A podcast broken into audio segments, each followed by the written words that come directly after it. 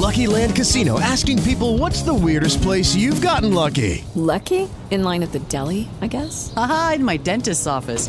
More than once, actually. Do I have to say? Yes, you do. In the car before my kids' PTA meeting. Really? Yes. Excuse me, what's the weirdest place you've gotten lucky? I never win and tell. Well, there you have it. You can get lucky anywhere playing at LuckyLandSlots.com. Play for free right now. Are you feeling lucky? No purchase necessary. Void where prohibited by law. 18 plus. Terms and conditions apply. See website for details.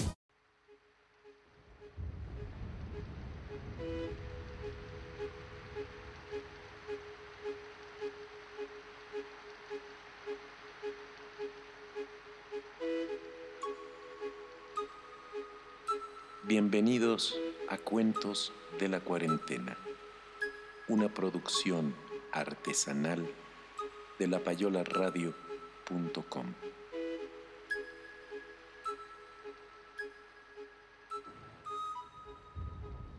Hoy les presentamos El extraño de Howard Philip Lovecraft.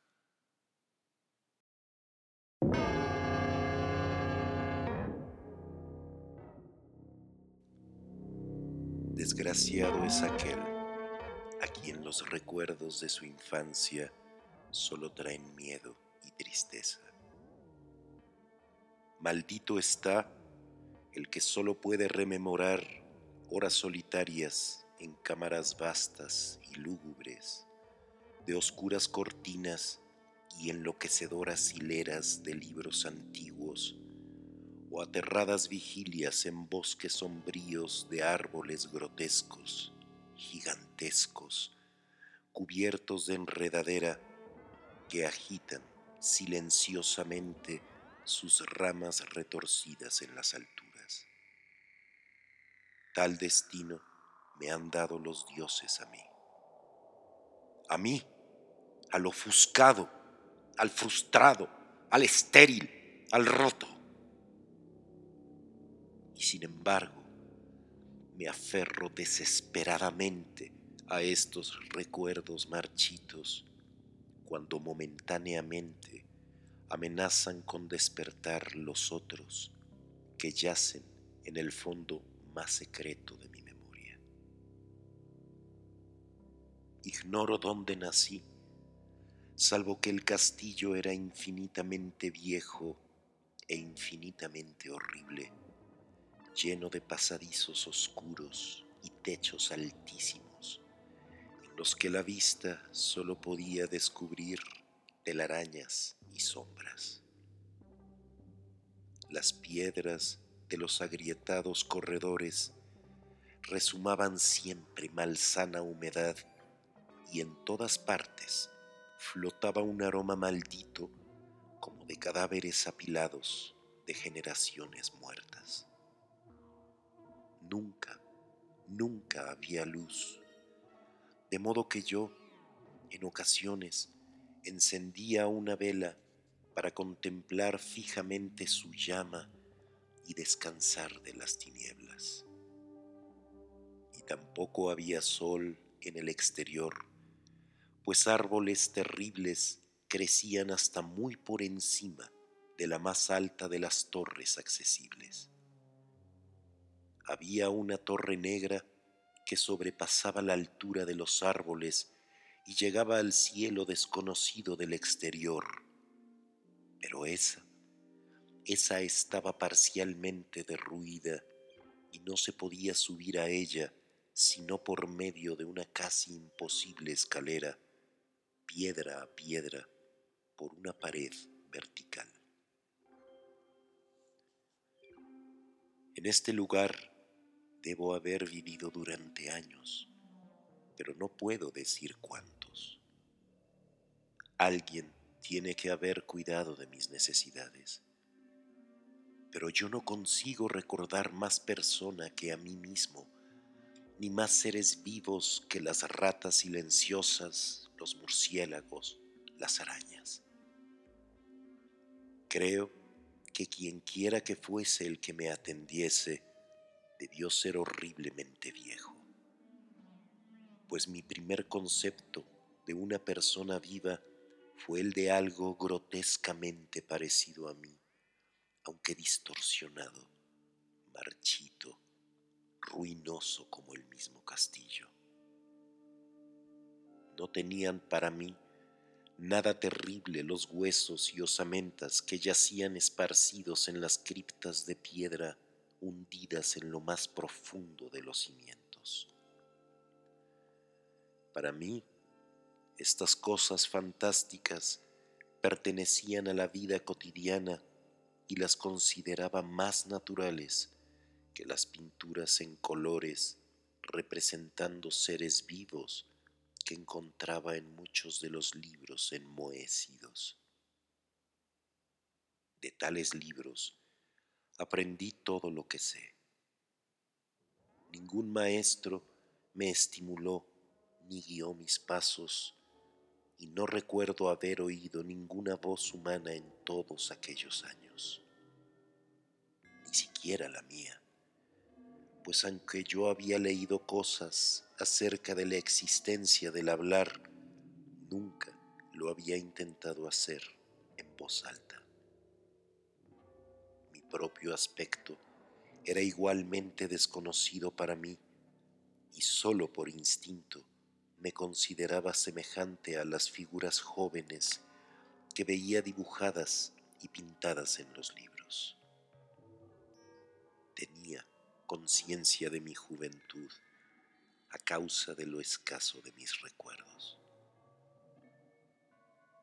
En el exterior, más allá de los fosos pútridos y bajo los sombríos árboles mudos, solía yo tenderme durante horas y soñar con lo que leía en los libros.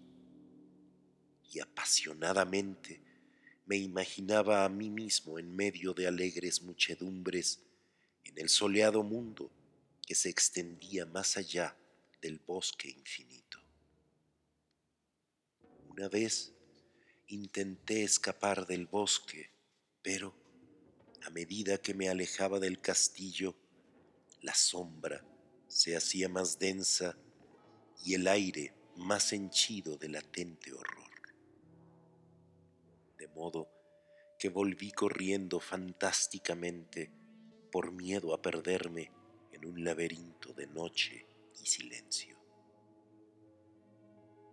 Así, a través de crepúsculos infinitos, yo soñaba y esperaba, aunque no sabía qué.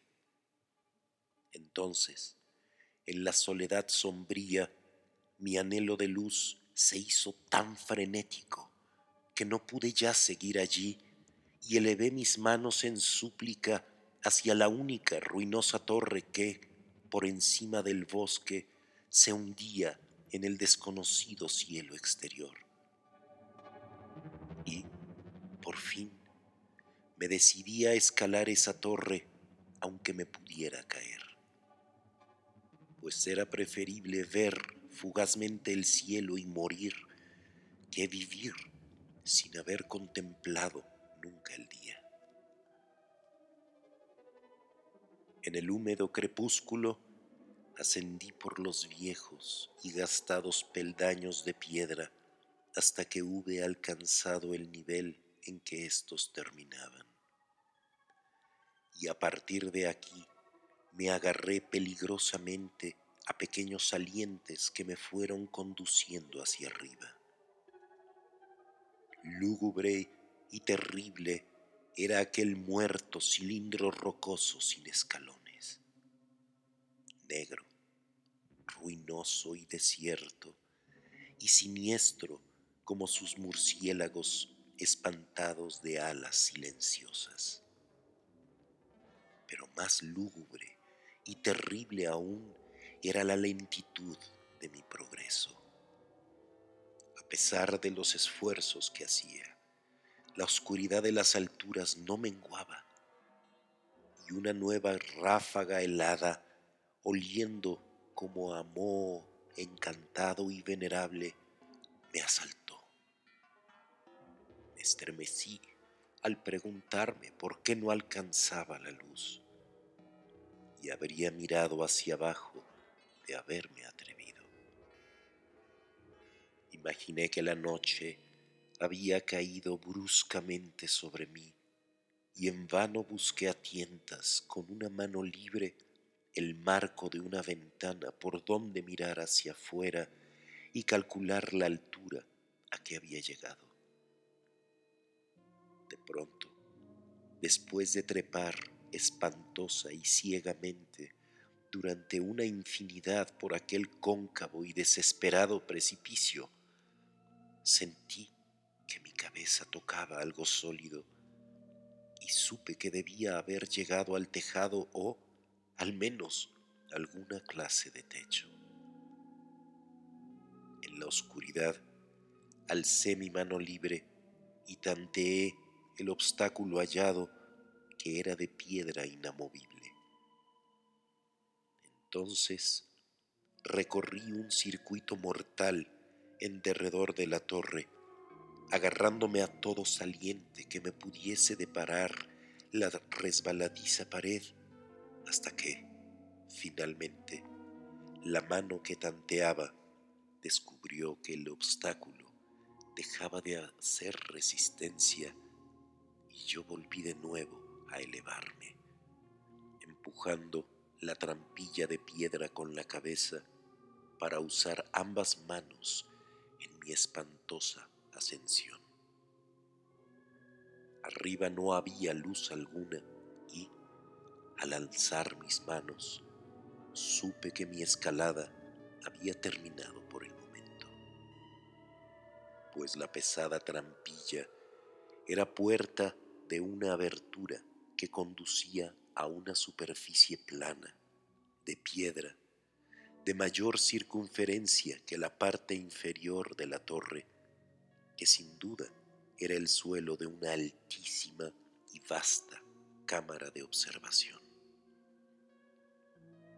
Me arrastré cuidadosamente a través de la abertura e intenté evitar que cayese de nuevo la pesada trampilla, pero fracasé en este último intento. Mientras yo yacía, exhausto, en el suelo de piedra, oí los imponentes ecos de su caída, pero confié en que podría levantarla de nuevo cuando me fuese necesario. Suponiendo que me hallaba ya a una altura prodigiosa, muy por encima de las malditas ramas del bosque, me incorporé penosamente del suelo y busqué a ciegas alguna ventana por donde poder contemplar por vez primera el cielo y la luna y las estrellas que conocía solo a través de lecturas pero no hallé nada por parte alguna. Lo único que encontré fueron vastos estantes de mármol que contenían odiosas cajas oblongas de inquietante tamaño. Cuanto más reflexionaba, más me preguntaba qué viejos secretos podrían morar en esta habitación alta separada por una eternidad del castillo de abajo. Entonces, inesperadamente, mis manos palparon una puerta, rodeada por un portal de piedra tosca, extrañamente esculpido. Al intentar abrirla, vi que estaba cerrada, pero, con un supremo esfuerzo, vencí todos los obstáculos y la conseguí abrir hacia adentro. Al hacerlo, me advino el más puro éxtasis que jamás había conocido, pues brillando apaciblemente a través de una adornada reja de hierro y más allá de un corto pasadizo con escalones que ascendía desde la puerta que acababa de abrir, lucía la radiante luna llena que nunca había visto yo antes, salvo en sueños y vagas visiones que no me atrevo a llamar recuerdos. Imaginando haber alcanzado ya la verdadera cima del castillo, comencé a subir corriendo los pocos escalones que partían de la puerta.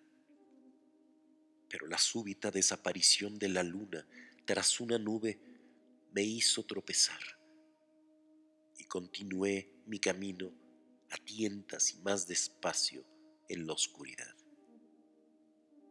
Aún estaba a oscuras cuando llegué a la reja que tanteé cuidadosamente y hallé entreabierta, pero que no abrí del todo por miedo a caer desde la asombrosa altura que había trepado.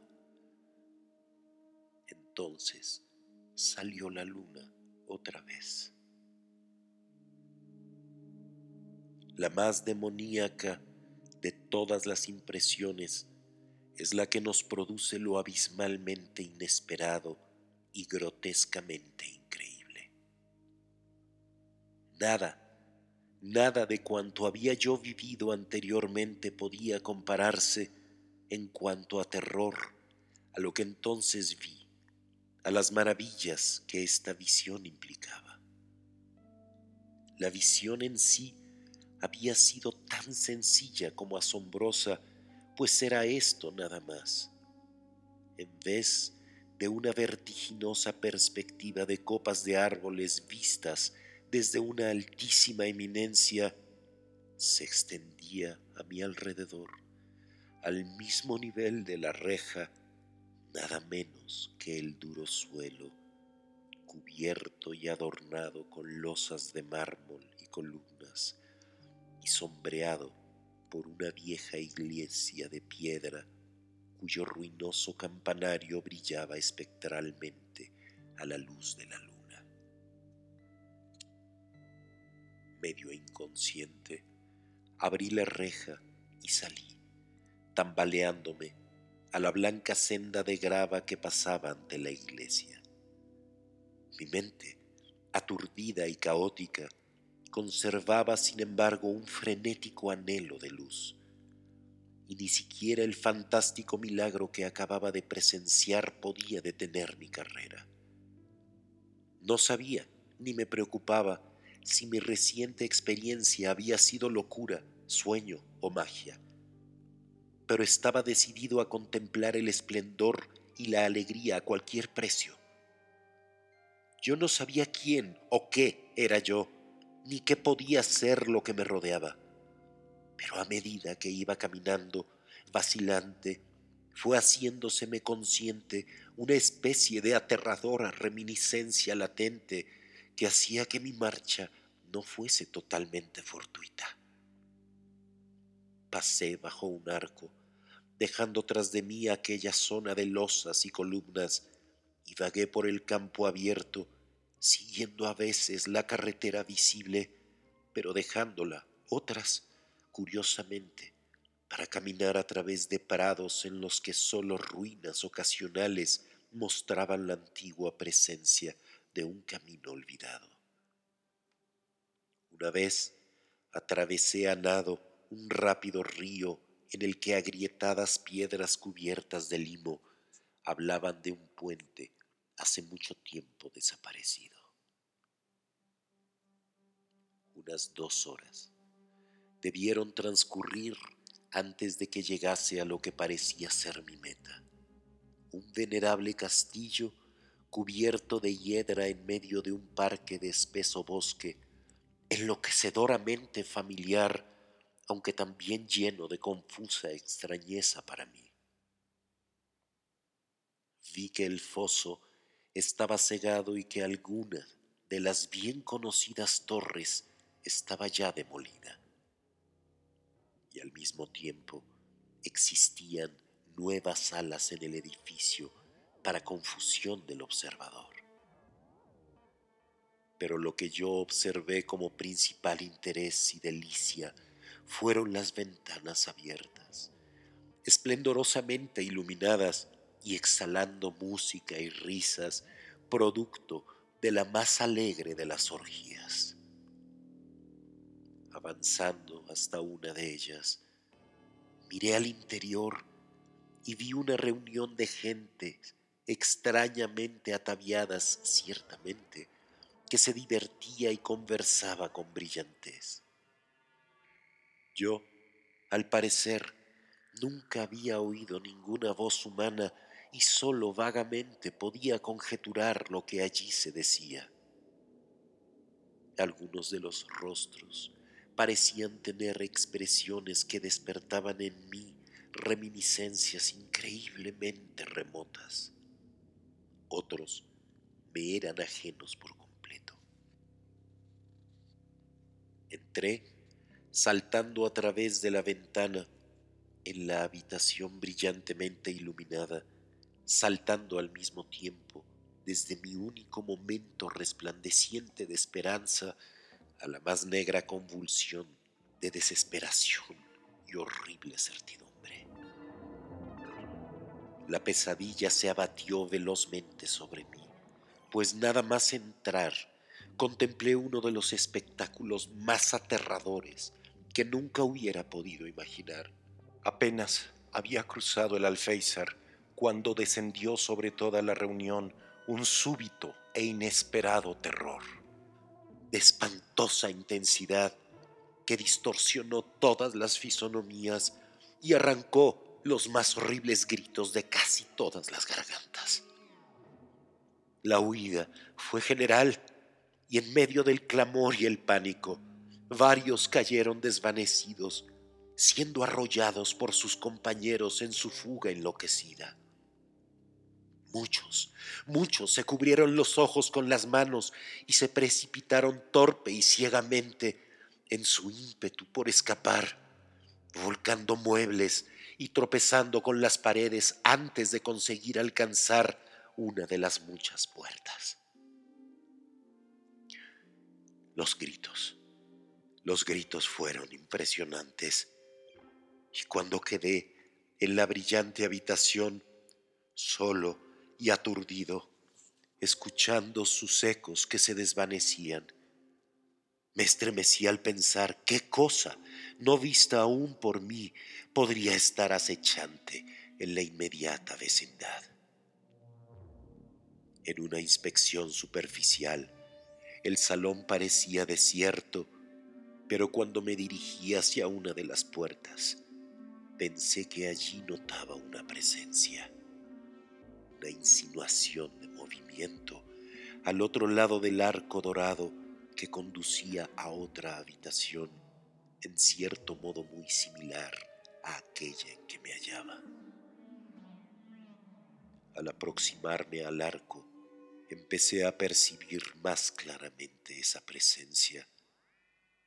Y entonces, lanzando el primero y último sonido que emití en mi vida, un lúgubre ulular que me repugnó casi tan punzantemente como la causa que lo había originado. Contemplé la forma más total y espantosamente clara, la inconcebible, indescriptible y execrable monstruosidad que había transformado con su simple aparición aquella alegre fiesta en un tropel de delirantes fugitivos.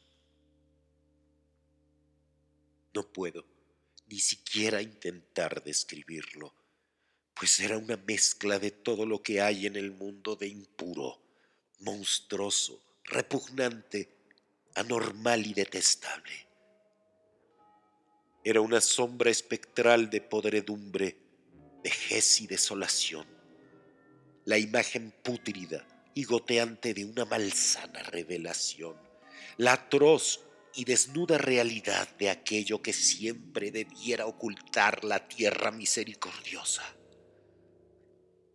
Saben los dioses que aquello no era de este mundo, o al menos ya no era de este mundo, y sin embargo, para mi horror, yo vi en aquellas formas descarnadas y podridas que dejaban entrever el filo de los huesos una turbia y aberrante parodia de la forma humana.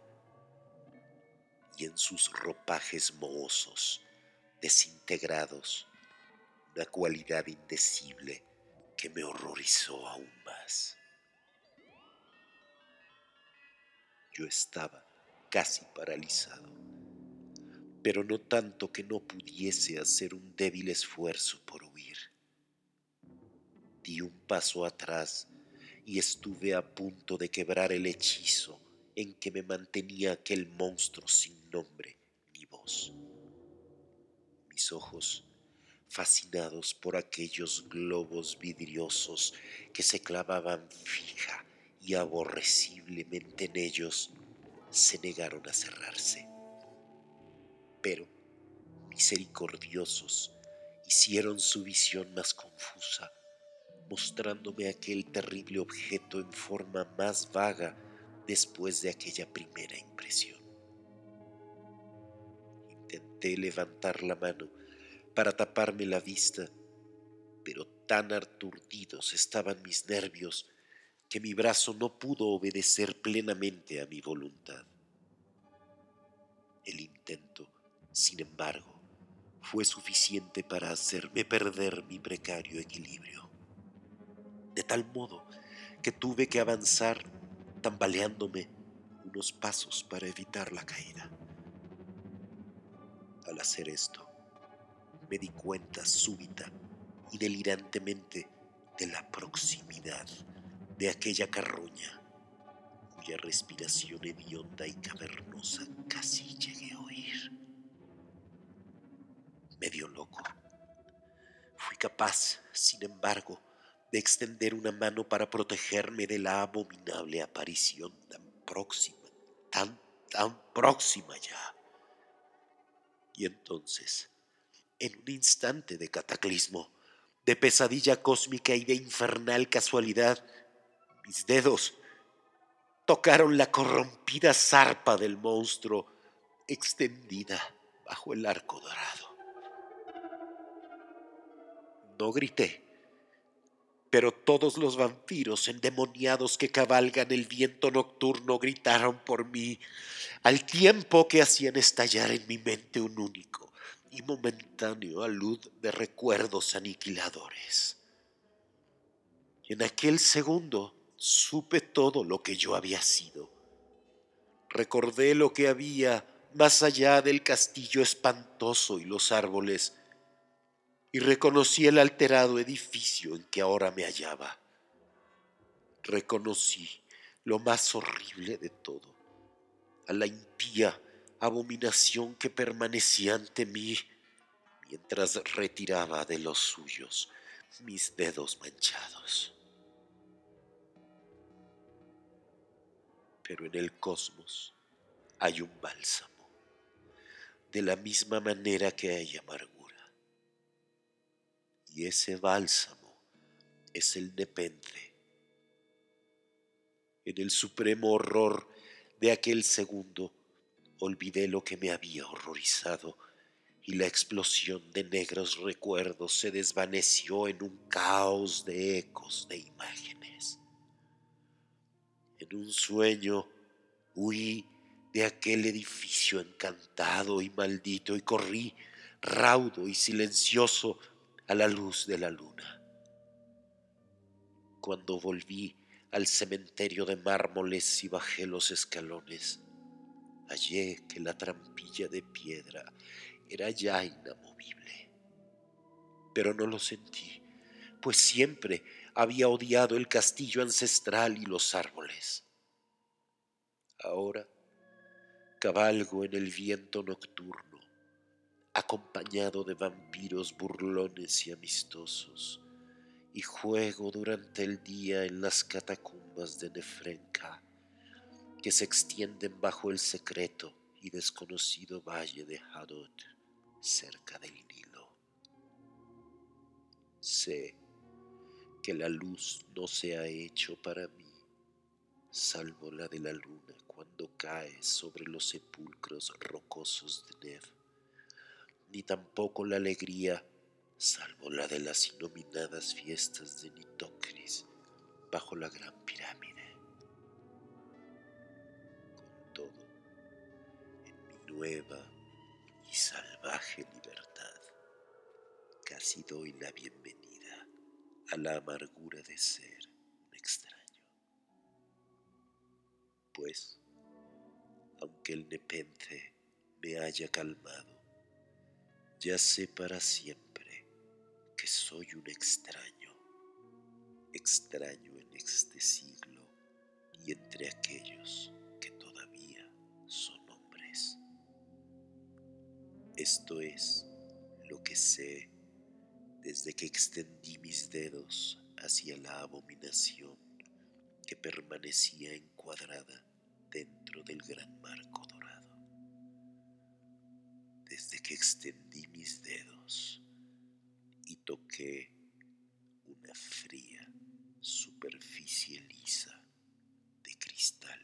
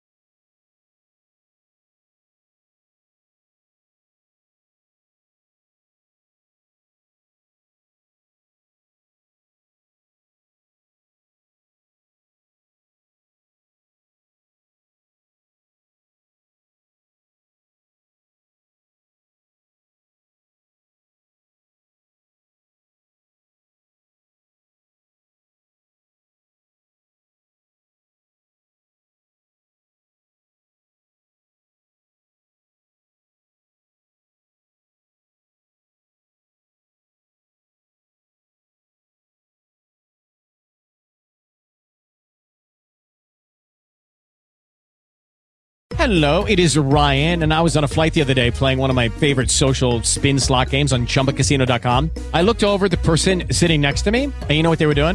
They were also playing Chumba Casino. Coincidence? I think not. Everybody's loving having fun with it. Chumba Casino is home to hundreds of casino style games that you can play for free anytime, anywhere, even at 30,000 feet. So sign up now at chumbacasino.com to claim your free welcome bonus. That's chumbacasino.com and live the Chumba life. No purchase necessary. Group. Void prohibited by law. See terms and conditions. 18 plus.